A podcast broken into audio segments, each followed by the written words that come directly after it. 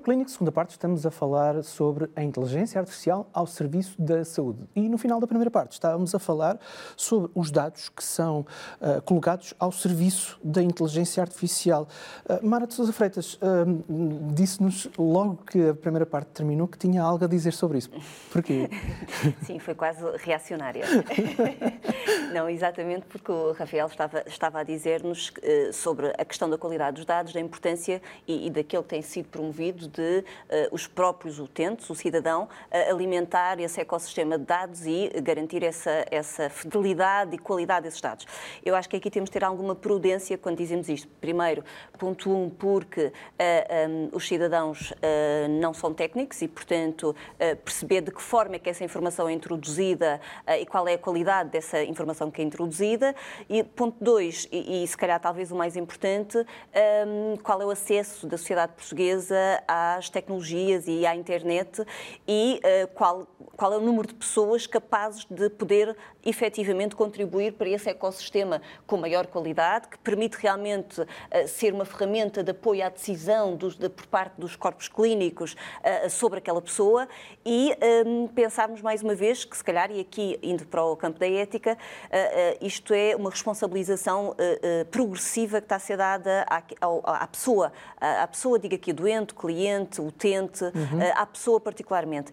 E, e dizer que aqui a égide tem sido muito anglo-saxónica de que é responsabilidade e aqui o princípio da autonomia. A pessoa tem todo o direito, e os serviços partilhados no Ministério da Saúde têm feito um trabalho notável relativamente a isso, do acesso ao seu, à, à sua ficha clínica, daquilo que é a, a, o alimentar esses, esses dados, o marcar as suas consultas, mas acho que hum, temos que perceber o que é que é a, a, autonomia da pessoa, mesmo sendo técnico profissional de saúde, hum, dou aqui, por exemplo, mesmo sendo eu, que sou profissional de saúde, em que uh, entro numa plataforma e vou ao meu processo clínico, uh, numa situação de doença, será que eu mantenho a minha capacidade de continuar a alimentar de uma forma fiável? Que dados é que eu introduzo? Posso, uh, se calhar, não ser totalmente fiáveis esta não triagem por um profissional devidamente habilitado, neste caso um profissional de saúde, eh, sobre eh, toda a casuística do doente, toda a semiologia, parece-me levantar riscos que, em abono de uma eh, ação prudente, deve ser devidamente ponderada do ponto de vista estratégico de serviços partilhados no Ministério da Saúde, aqui pensando particularmente na SPMS. Acho que deve ser prudente porque, sim, temos que respeitar a autonomia da pessoa, mas se calhar calhar estamos a falar aqui de, outra, de outro nível uh, de, de, de, técnico, quando falamos em qualidade dos dados e o próprio uh, utente ser uh, responsável por poder fazer essa atualização, seja no público ou no privado, e alimentaria com aquilo que tem de dados. Portanto, estes dois pontos para mim são, são, são preocupantes e acho que devem ser feitos com ponderação. E essa. Rafael, também, claro. Portanto, essa, essa preocupação estar em cima da mesa é logo aqui o fator de, de sucesso, quando a gente já está a discutir, já estamos a discutir isto, portanto, quando a gente diz que o utente vai registar, já sabemos que esse é um fator de preocupação. Não só a preocupação relativamente à sua, à sua apetência para poder fazê-lo daquela forma e qual a qualidade com que o faz, mas também a questão do acesso e da forma, e a questão da dispersão e do acesso ao digital e, e de formas de, de os contribuir. Isto não é uma questão lateral à inteligência artificial, porque também este mundo, como eu digo, já seremos, seremos muito mais a, a, contribuir com a informação do que aquelas já fotografias, eventualmente de uma lesão nossa que mandamos, poder ser utilizado. Portanto, não só já o texto do tema, mas também outro tipo de informação que possa ser dada. Isto não é lateral para a inteligência artificial, se estivermos a pensar então que vai utilizar uma manancial de informação que possa existir. No primeiro ponto, eh, relativamente àquilo que é eh, a utilização do utente ou o registro por parte do utente, é efetivamente também aqui olharmos logo para saber eh, que aquele dado ao ser registado é registrado pelo utente. Vou dar um exemplo muito simples, uma tensão arterial sabemos que é um utente a arrestar em vez de ser uma atenção arterial que é um profissional de saúde a arrestar. Uhum. Mas isso é logo uma separação clara de saber quem é que está a fazer e, se calhar, quando estiver a olhar para um conjunto de informação, já sei, se calhar Tem que dar, dar um devido tipo desconto, etc. Um tratamento diferente a uma claro. ou outra e já com essas ressalvas. Outra, outra questão poderá ser também uh, a dimensão do, do, do utente, quando está a registrar, estar sensível ou ter uma percepção de que está a contribuir para esses dados. Isso tem que ser claro, é? tem que ser logo claro. claro que ele está a fazer o que é a questão de, de, de, das, das, de, de autorização, de, de, consentir que aquela informação seja utilizada. Por outro lado, hum, e, e, estando a olhar para a questão da dispersão, da, da, da, diferença que hoje em dia existe sobre até, até mesmo sobre o entendimento uh, do, do, do, cidadão, da pessoa, em saber o que é, que é isto inteligência artificial, como é que ele pode beneficiar. E aí não só dando instrumentos para que cada vez mais pessoas uh, possam estar inclu, incluídas neste, neste, grupo de pessoas que trabalham com o digital, e mesmo se não tiverem, como é que essa informação passa para o digital, portanto não fique dispersa, mesmo se o fizer em papel, como é que alguém pode ajudar a, uhum. passar para, para, o digital. Portanto, olhar na perspectiva de, do entendimento sobre o que é este mundo do registro que ele está a fazer, quais são os potenciais benefícios para, para, para o utente, mas também depois perceber que mesmo aqueles que estão eh, no, no, maior risco de exclusão, também existe aqui de, deste mundo novo, de, do futuro, estejam também suportados com soluções uh, diversas, como a questão de balcões, como agora temos do SNS 24, seja outro tipo de soluções que possam trazer as pessoas para sentirem-se incluídas dentro deste mundo. Mas, efetivamente, este, este, este trabalho dos dados, este trabalho de olhar para os dados com qualidade e não tratar de forma diferente ou, ou, ou, a ser despeciente outro tipologia de dados, não. Todos eles nós temos que olhar com, com, com, com, preocupação, com cuidado, mas independentemente da fonte de dados. E só para que quem nos ouve e quem uh, nos vê perceba como foi animado o nosso intervalo, também logo que terminou a primeira parte, o Bruno Amaral disse que também tinha uh, uma opinião a dar sobre esta questão dos dados e da recolha dos dados. Bruno. Sim, porque além dos dados que eu recolho a partir do Gregory MS, eu também recolho dados de como é que está a minha passada através do relógio e tudo mais. O problema depois é como é que eles vão ser utilizados, ou se é que vão ser utilizados. Porque, tanto quanto eu sei, os médicos ainda não estão a utilizar a informação que estes dispositivos nos dão. E depois, no que toca ao, aos artigos que o Gregory recolhe e aos ensaios clínicos que são publicados, temos um problema muito grave, que é há artigos que não deviam ter sido passados na peer review, que não deviam ter sido passados naquela revisão por parte dos pares. Além do mais, os próprios ensaios clínicos, à medida que vão saindo, muitas das vezes não, não terminam de publicar os resultados. É publicada a primeira fase de recrutamento, mas há casos em que, como não chega ao fim, ficamos sem saber qual, qual é que foi o conhecimento que saiu daquele ensaio. E então, do nosso lado, temos esse problema que é a informação não conclui, e mesmo quando conclui, depois nós, os pacientes, temos o problema da barreira de comunicação, porque a forma como é escrito um abstract, a forma como é escrito a descrição do ensaio clínico, não é fácil de ser entendida por qualquer pessoa. E uma das coisas que nós temos estado a, a experimentar com o Gregory é exatamente quebrar essa barreira. Simplificar a linguagem que está nos abstracts, nos sumários dos artigos, para que assim as pessoas, como eu, possam ter um entendimento mais facilitado. Como é que se resolve estes problemas, na sua, uh, na sua opinião, Bruno? Os problemas têm que começar a ser resolvidos agora pelos médicos. Quebrar as barreiras e ajudá-los a subir estas cercas que se estão a formar de inteligência artificial e novas tecnologias que permitem recolher dados. Esse eu diria que é o primeiro passo. Uhum. Para que, e, ou melhor, qual é, que é o objetivo com essa, com, com essa melhor recolha de dados? Tomada de decisão facilitada, tanto para o paciente como para o próprio médico, que está a tentar decidir qual é, é o caminho de tratamento a, a, seguir. Se é uma coisa mais agressiva, se é uma coisa menos agressiva. Ele tem o entendimento que o, que o paciente não tem, mas não pode estar a perder tempo a rever o manancial de informação que um paciente lhe dá ou que é publicado nas revistas científicas. Uhum. É aí que a inteligência artificial tem que ajudar. Isto tudo porque uh, uh, queremos uh, que facilite a inteligência artificial, não é? Sim, isso, E sim. não substitua lá que está, como estávamos a... Exatamente, eu acho que uh, aqui a ferramenta, a inteligência artificial é uma ferramenta que pode ter um potencial uh, de benefício, de beneficência muito grande. Exatamente, tem uma capacidade de processamento de dados uh, inimaginável para o cérebro humano. Claro. portanto, coloca-se aqui... Porque é o resultado de muitos de, cérebros de, humanos, não é? É o resultado de muitos cérebros humanos e de muitos dados que jamais poderiam ser claro. sistematizados de outra forma. E, portanto, mais uma vez, garantindo a qualidade desse esses dados, eu gostava de, de, de falar desta, desta importância desta inteligência artificial colocada uh, ao dispor da saúde, ao serviço da saúde e ao serviço da sociedade. E aqui uh, uh, o Bruno disse uma coisa que me parece particularmente importante e que colocou no âmbito daquilo que é a responsabilidade dos médicos. Eu diria que aqui acho que temos uma responsabilidade partilhada e que todos temos um papel a desempenhar em toda esta um, desenvolvimento daquilo que é o conhecimento e da ciência. E o envolvimento da sociedade e a aproximação da sociedade, eh, não apenas uh, dos clínicos, mas sobretudo da investigação. A ciência e o conhecimento têm de aproximar-se da sociedade. Porque qual é o verdadeiro desidrato de criação de conhecimento?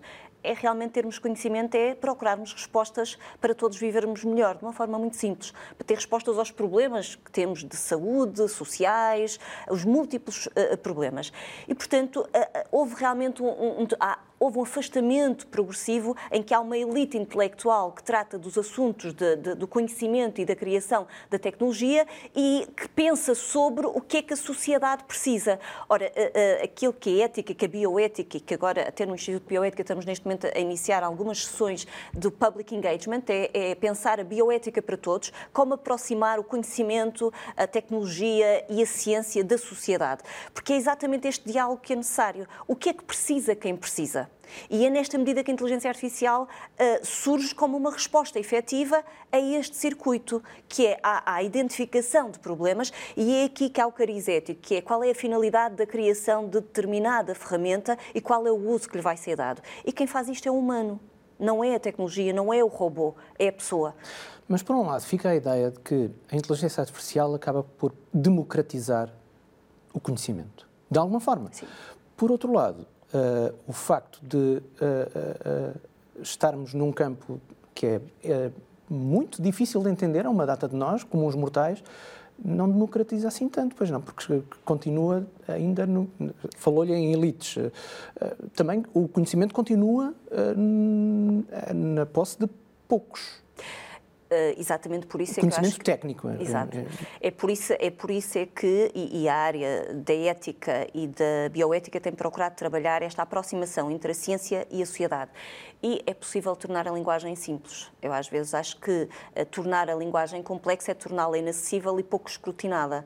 E é exatamente há pouco que o Bruno também referia sobre os artigos científicos. Certo. É uh, a quem é que se destinam estes artigos científicos? É uma comunidade científica, visam apoiar o processo de decisão e, e o processo de decisão que não é um processo de decisão partilhado, ela é um contexto partilhado porque os intervenientes têm funções e têm responsabilidades distintas, sendo que há uma assimetria marcada entre aquele que é o profissional que detém o conhecimento conhecimento e os meios e o cidadão que efetivamente precisa desse conhecimento para resolver um problema de saúde ou muitas vezes de vida ou morte. E, portanto, essa simetria é possível ser, uh, nunca é possível ser promovida totalmente, mas é respeito e a responsabilidade entre aqueles que detêm o poder e aqueles que precisam que prevê exatamente essa aproximação. E a criação de uma linguagem comum aproximada e não de uma linguagem incompreensível, ah, porque senão ah, o conhecimento será menos usado e o princípio maior da responsabilidade, que é é de uma forma muito simples e, e permitam assim, é, é, quase, é quase poética, é, às vezes é, é muito aristotélica. Qual é a finalidade última que nós procuramos todos? É ser felizes. Eh, e a busca dessa felicidade é procurada exatamente nas ações que são boas, nas ações que nos visam promover os valores que são importantes para nós. E se calhar nesta, nesta, nestas decisões sobre o que fazer ou o que não fazer, quais são os limites, é qual é a finalidade daquilo que nós estamos a fazer, porque é que estamos a fazer, como é que vamos fazer, para quem é que estamos a fazer. Uhum. Uh, Deixe-me só regressar ao Rafael por causa dos serviços partilhados do Ministério da Saúde. Uh, conseguimos, e vou-lhe perguntar como se costuma perguntar à, à, à malta, entre aspas, da, da, da, tecnologia. Daqui a 5, 10 anos, uh, quais são as potencialidades da utilização da inteligência artificial no Serviço Nacional de Saúde Português? Sim. Pegando só aqui no, no princípio da beneficência, que é pronto, é aquele que tentamos sempre colocar ao serviço e esse é o que está sempre na, na, na, base da nossa ação. Importa depois é as ações que vamos fazendo ao longo do tempo Sim. para depois conseguir entregar aquilo que se espera daqui a, a, a, cinco anos. Mas claramente uma das áreas onde se espera maior evolução daqui a cinco anos é a questão do suporte à decisão clínica, neste caso. Uhum. E a decisão clínica, nessa capacidade de análise de um conjunto de informação que vai ser imenso e conseguir suportar essa decisão com base em decisões anteriores, com base em decisões antigas, mas também com a adição de alguma informação, como, por exemplo, da, da investigação e dessa aproximação que é cada vez mais necessária para que a investigação não seja algo que seja só para a publicação, não é? para a publicação e depois tem, possa ter essas leituras só para que serve só para, para fazer a próxima publicação, mas que aquilo que também a inovação e, e a investigação está a fazer possa ter logo mais uma aplicabilidade, até na ajuda da aferição do que os algoritmos estão a fazer. Ou seja, não servir só de conhecimento futuro, para o futuro, mas também para apoio à decisão imediata. Exatamente. Imagino uh, uh, uh, Estava-me a fazer lembrar a, a, série Doctor House, que fazia um caminho para, para chegar a um diagnóstico, não é? Hum. Aqui, a inteligência artificial facilitaria esse caminho. Encurtaria. Numa decisão mais, mais, mais rápida.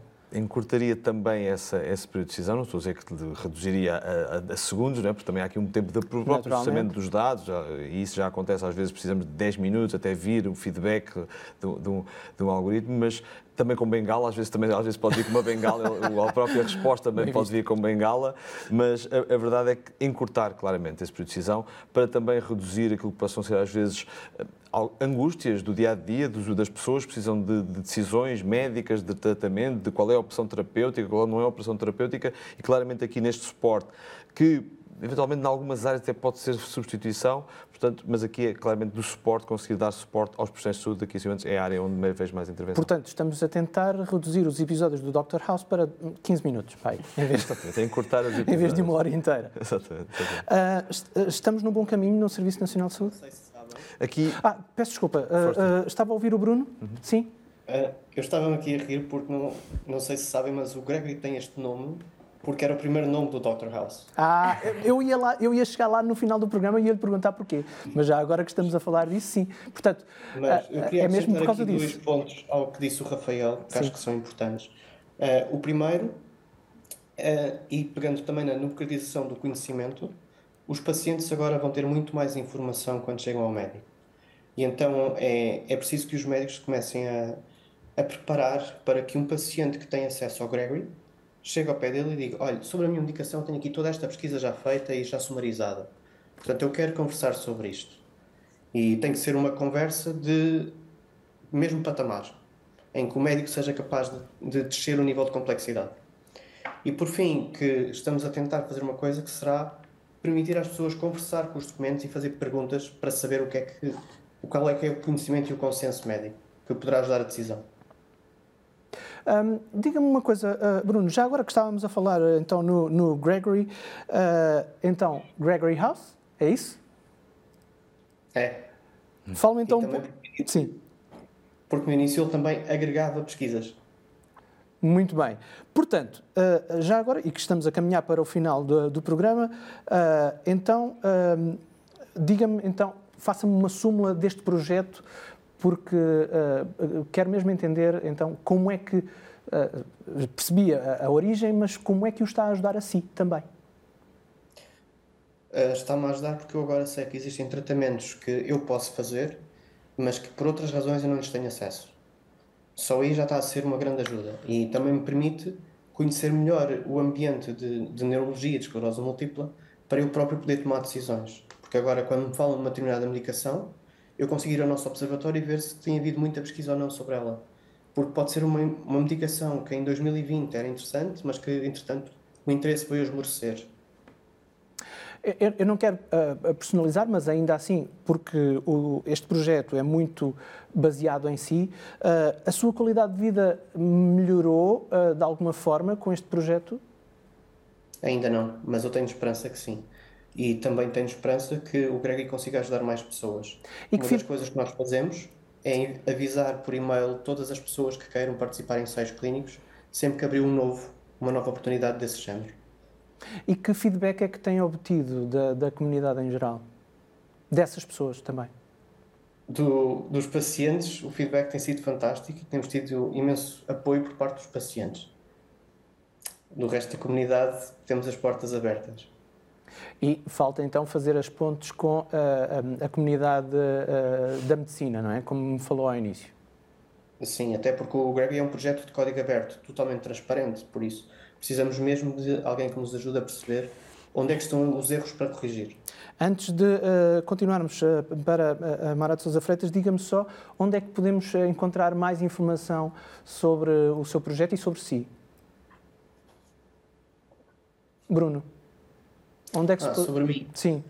podem encontrar em brunoamaral.eu ou mesmo no site do Gregory, gregory-ms.com. Portanto, brunoamaral.eu correto? Sim. E gregory-ms.com, é isso? Exato. de multiple sclerosis. Muito bem. Mara de Sousa Freitas, estava, estávamos a ouvir o, Bruno Amaral. De facto, todas, isto é, é um desafio quase hercúleo, não é? De começar, de, de começar um projeto assim e, e depois de saber como lidar com um projeto assim ou com outros projetos de inteligência artificial. Sim, eh, eu acho que é louvável e diria que é uma iniciativa hum, hercúlea, mas que cada vez acontece mais. Ou seja, uh, e os países nórdicos têm muito isto, e quase voltando aqui ao início ao Rafael, os doentes e os cidadãos são cada vez mais chamados para o processo de criação de estratégias e de respostas para problemas concretos, que é aquilo que o Bruno está a fazer. É um desafio uh, uh, hercúleo, é um desafio que é louvável. Dizer também aqui, se calhar, uma nota que poderá eventualmente ajudar uh, neste âmbito, que é o Centro de Medicina Baseada na Evidência, que nós temos ao dispor e, portanto, poderá ser também uma fonte de, de, de, aqui de informação para este mesmo projeto, porque faz grandes revisões de sistemáticas sobre cada tema e tem sido um, um, um centro com um apoio muito efetivo quanto às decisões clínicas uh, específicas. Uh, e dizer que uh, estes projetos devem ser apoiados, promovidos.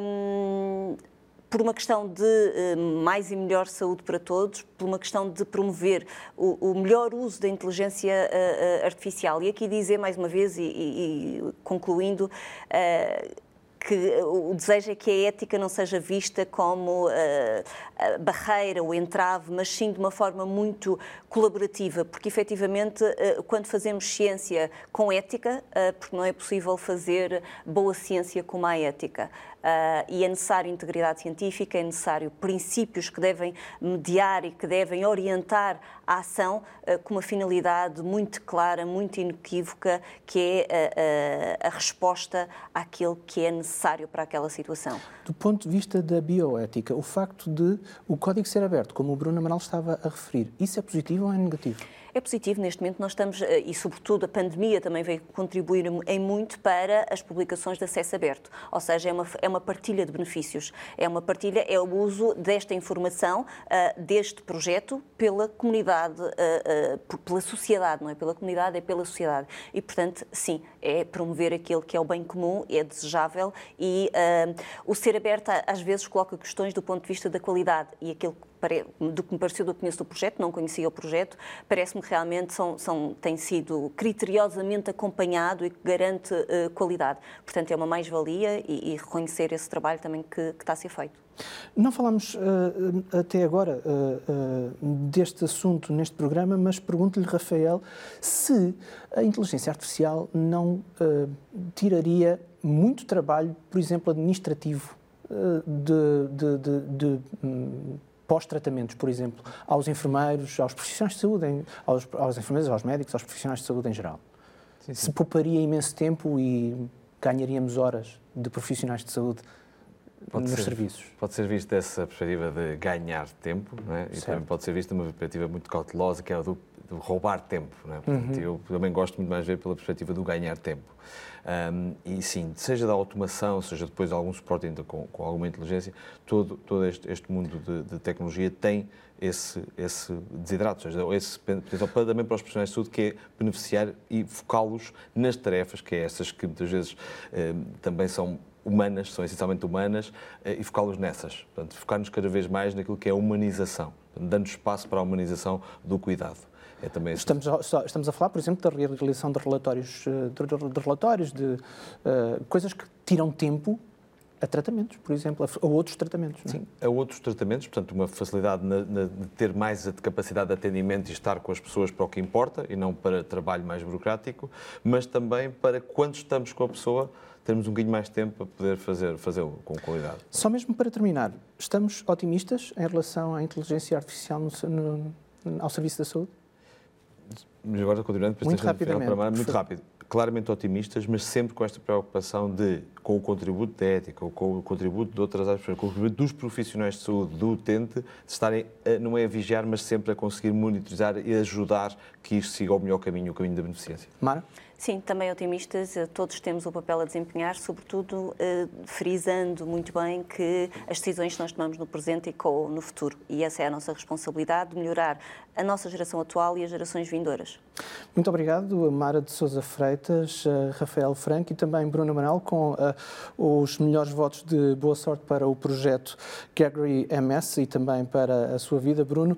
Uh, muito obrigado a si também por estar aí desse lado. Todas as semanas podem encontrar-nos no 129 da sua box de televisão, no site saudemais.tv e também pode escutar-nos em podcast. Em todas estas formas de comunicar, nós precisamos sempre muito das máquinas, mas garanto, a equipa deste corpo clínico é composta essencialmente, aliás, 100% de pessoas de carne e osso. Estamos todos aqui todas as semanas para si. Em nome da equipa, eu sou Marco António.